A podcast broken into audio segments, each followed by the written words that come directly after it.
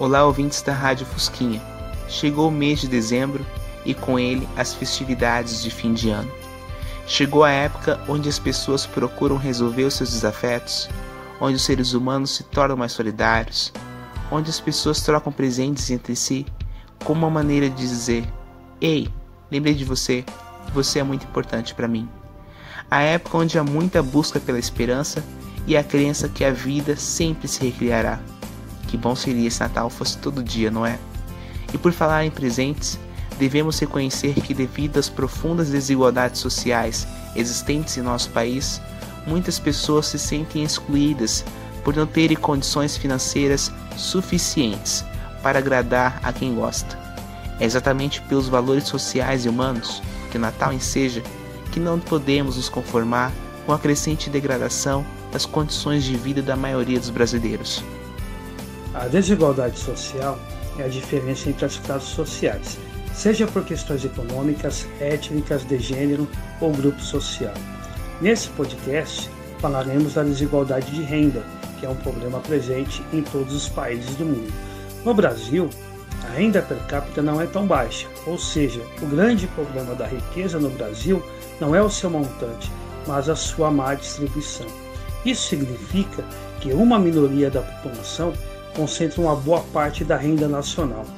Nos países desenvolvidos, no entanto, além da elevada renda per capita, a renda nacional é distribuída de maneira mais equilibrada e vigora um estado de bem-estar social. O Brasil, apesar de ter obtido algum avanço na redução da desigualdade, está entre os países com pior distribuição de renda.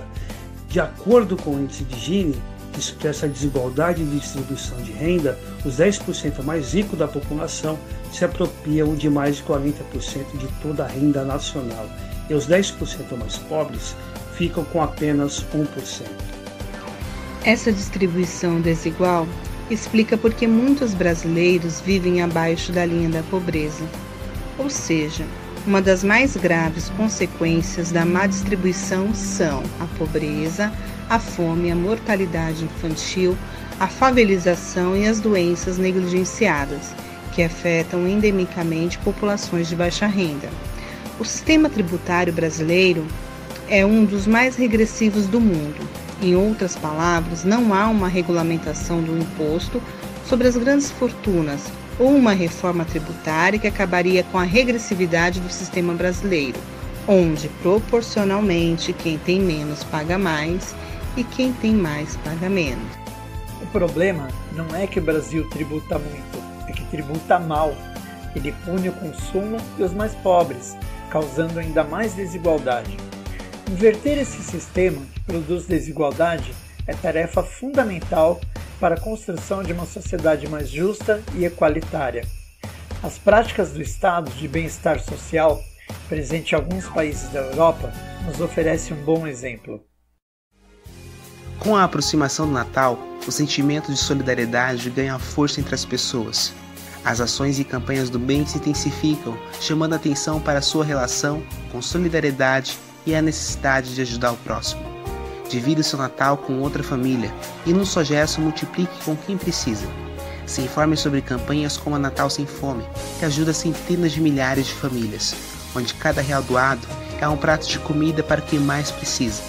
Participe de mobilizações solidárias da sociedade civil e seja o Papai Noel de alguém.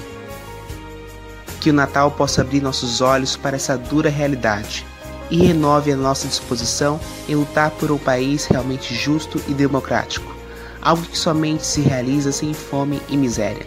Que esse Natal signifique para todos nós uma mudança, que a fome se transforme em mesa farta, que a violência vire respeito, que a tristeza dê lugar à alegria, que a saúde mande embora a doença, que a solidariedade venha sem diferença e que a esperança e a fé nos acompanhem por onde quer que a gente vá.